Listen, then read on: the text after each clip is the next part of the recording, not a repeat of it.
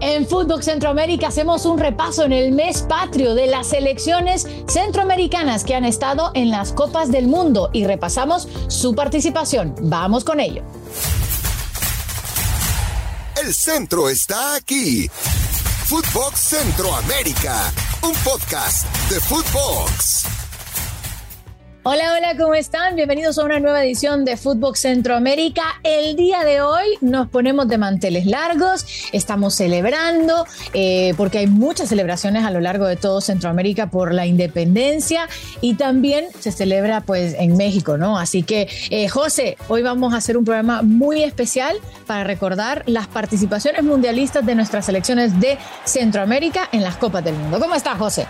Bien, Carmen, ¿cómo te va? Un placer estar contigo. Y sí, en este mes eh, eh, patriótico eh, del septiembre, donde se celebra no solamente la, independencia de México, pero también de todos los países de Centroamérica, traemos este programa especial. Y, la verdad me gustó muchísimo cuando presentaste la idea en ese momento.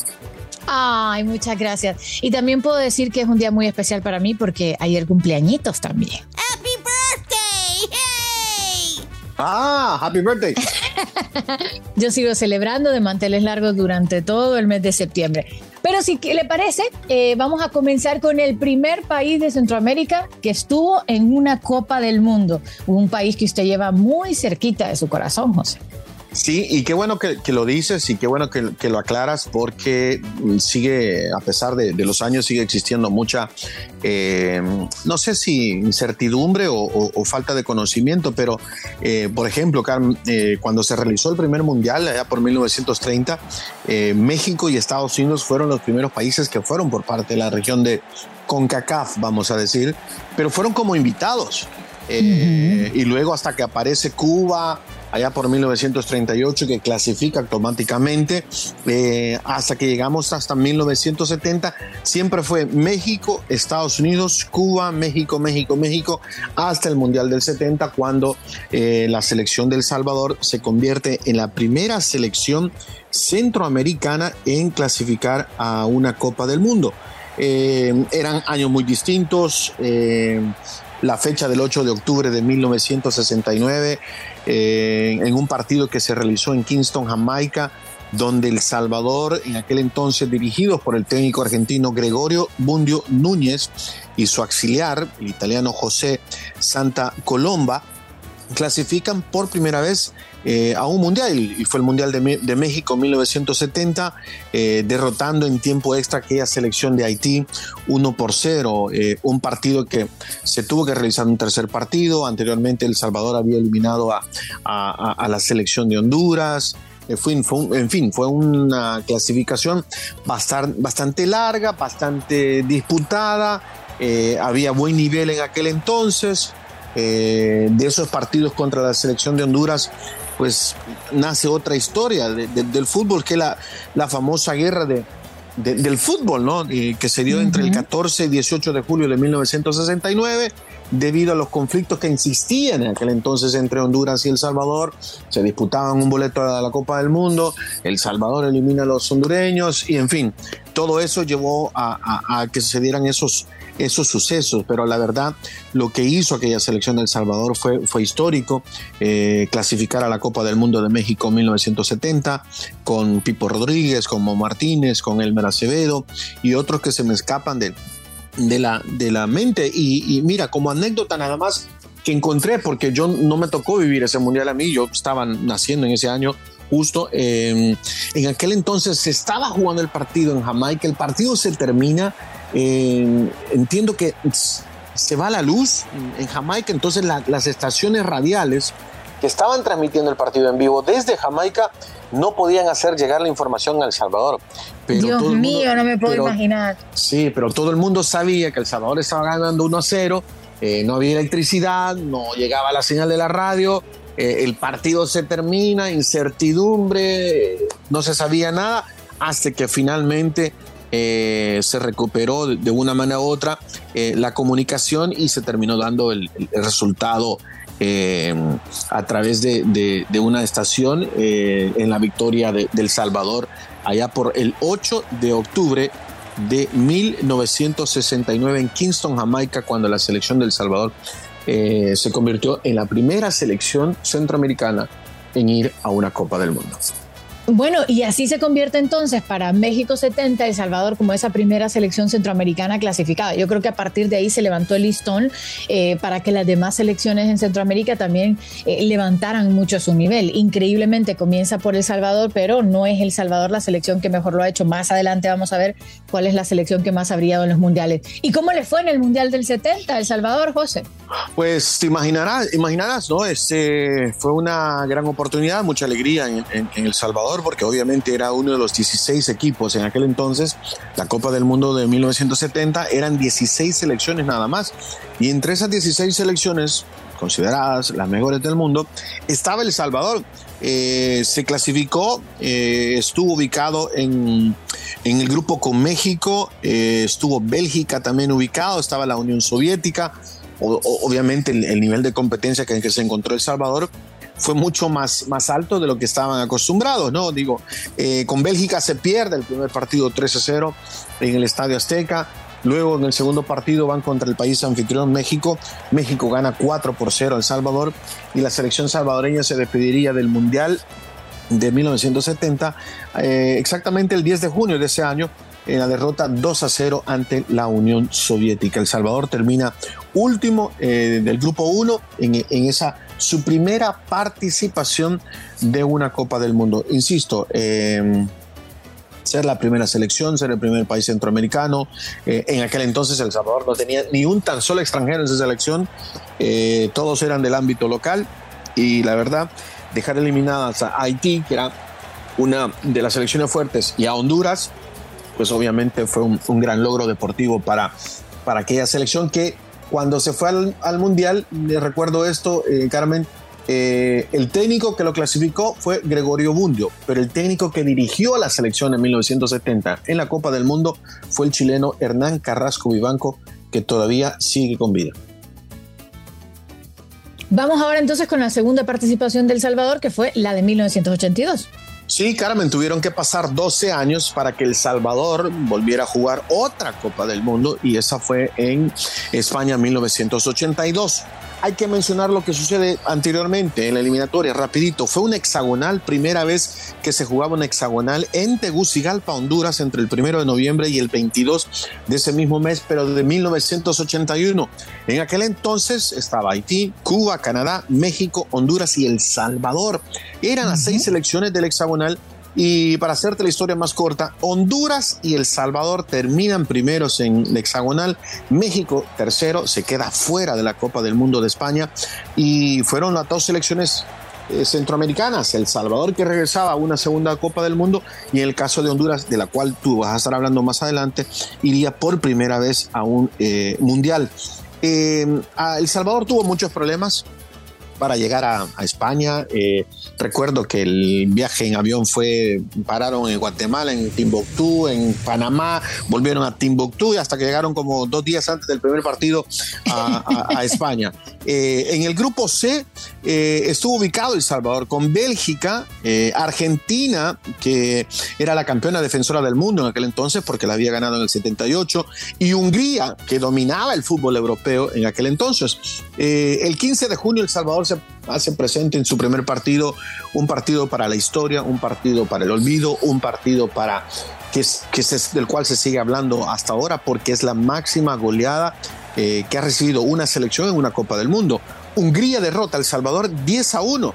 Eh, debido a ese un gol de, El Salvador existen historias, hay una película que se hizo, por cierto, se llama Uno, el gol, porque ese gol que, anota El Salvador se convierte en el primer gol en una Copa del Mundo anotado por Luis Baltasar Ramírez, el Pelé Zapata, que si vos ves el video, Caron, lo grita como que se ha ganado la Copa del Mundo, pero así la, la, emoción del jugador al convertir ese gol. Luego en el segundo partido, El Salvador pierde 1-0 contra Bélgica, deja una mejor imagen, y en la tercera presentación pierden 2-0 contra los campeones defensores Argentina, con Maradona, con Kempes y compañía. O sea, El Salvador fue de menos a más, pero ese 10-1 es, es imborrable. Claro, eso, eso quedó en la historia. Y mira, eh, yo me imagino que ahora ese es el gran compromiso, ¿no? Después de tanto tiempo, tratar para El Salvador de regresar a una Copa del Mundo y debe ser por lo que se está trabajando.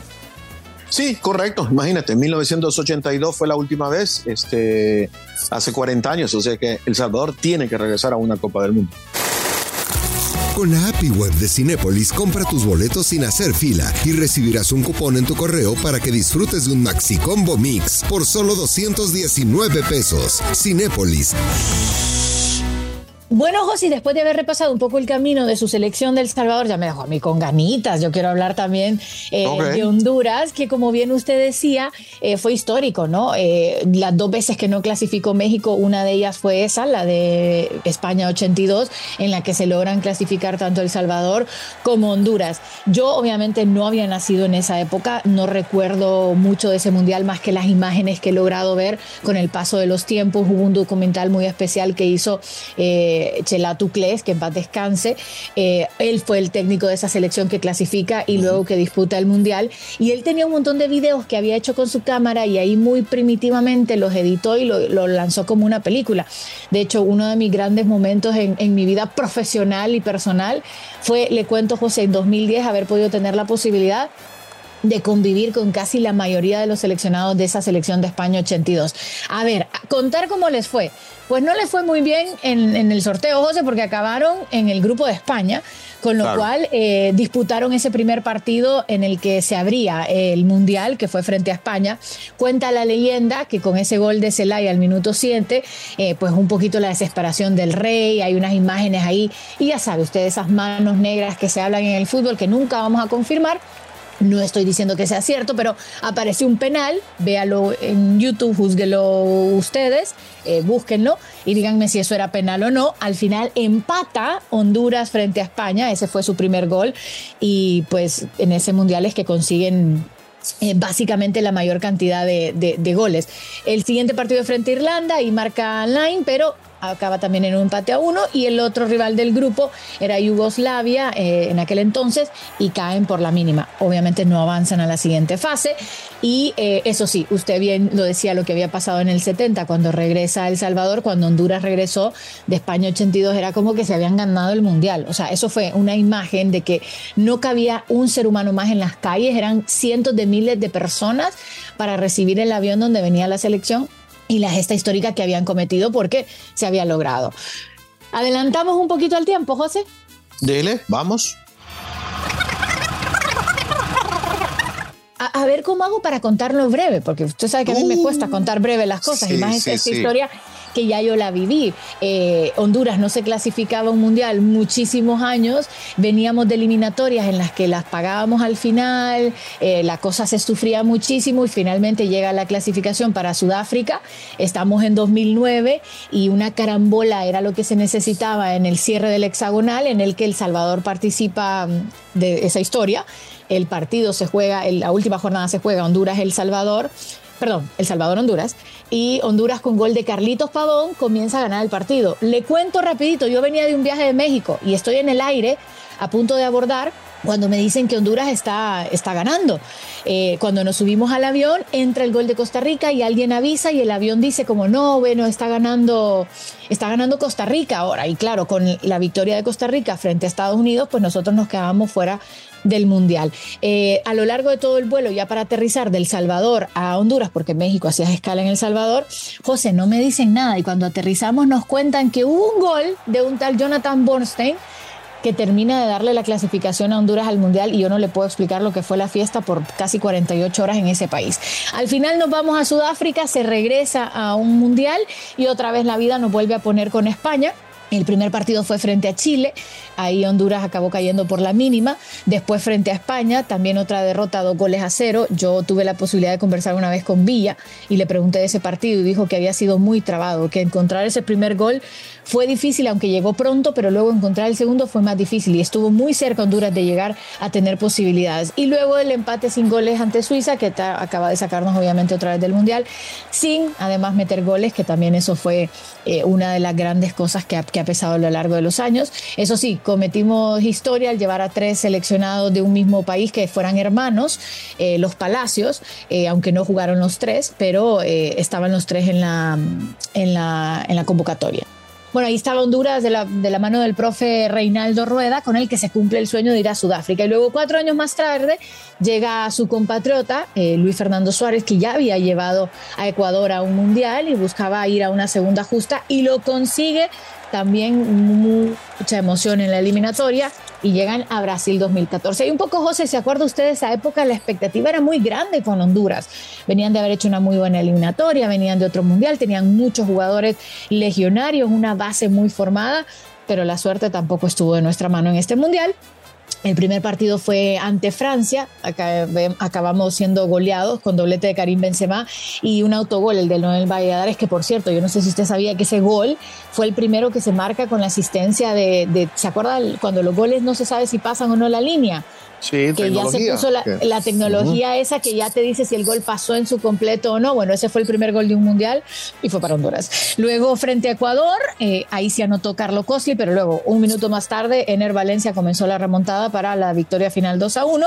Y luego, otra vez ante Suiza, eh, nos tocaba enfrentarnos y acabamos perdiendo 3 a 0 con hat-trick de Shakiri. Así que ese fue un poquito el, el camino triste que de momento ha llevado Honduras y, la ausencia ya de los últimos dos mundiales, que decir de esta última hexagonal, que fue la peor de las peores.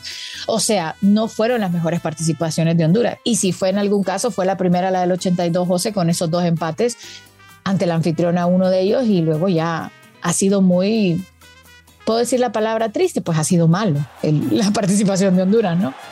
Sí, sí. A ver, yo te voy a hablar ahora como aficionado. Yo, yo recuerdo mucho, ya para, para cerrar, ¿no?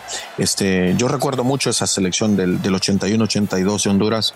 Eh, me tocó vivir los partidos eh, como niño de 12 años en el estadio Cujetlán cada vez que llegaba a la selección.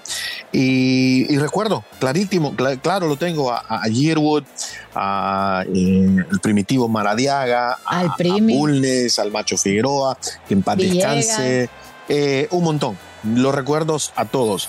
Y luego en el 2014 me tocó estar en ese partido en Curitiba, Ecuador-Brasil, Honduras-Ecuador, perdón, en Brasil, y, la verdad yo esperaba más de esa selección y pensé que ese día lo iban a conseguir, pero, pero no se les dio.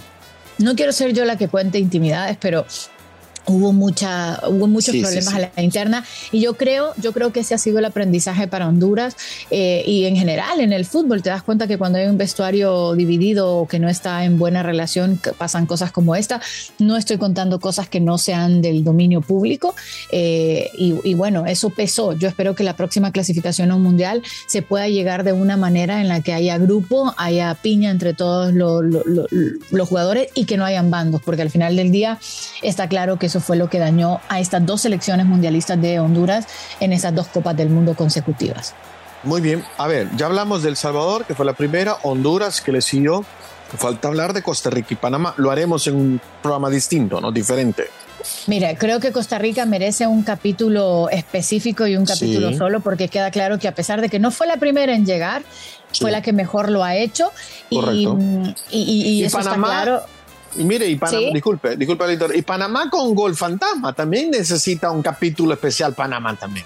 ¿Sabe que le voy a decir algo? Necesitamos un capítulo especial también para contar los dramas de las eliminatorias, porque eso también ya es otra historia aparte. Porque eh, yo creo que las últimas tres eliminatorias han pasado, no, cuatro en realidad, han pasado carambolas desde 2010, 2014, 18.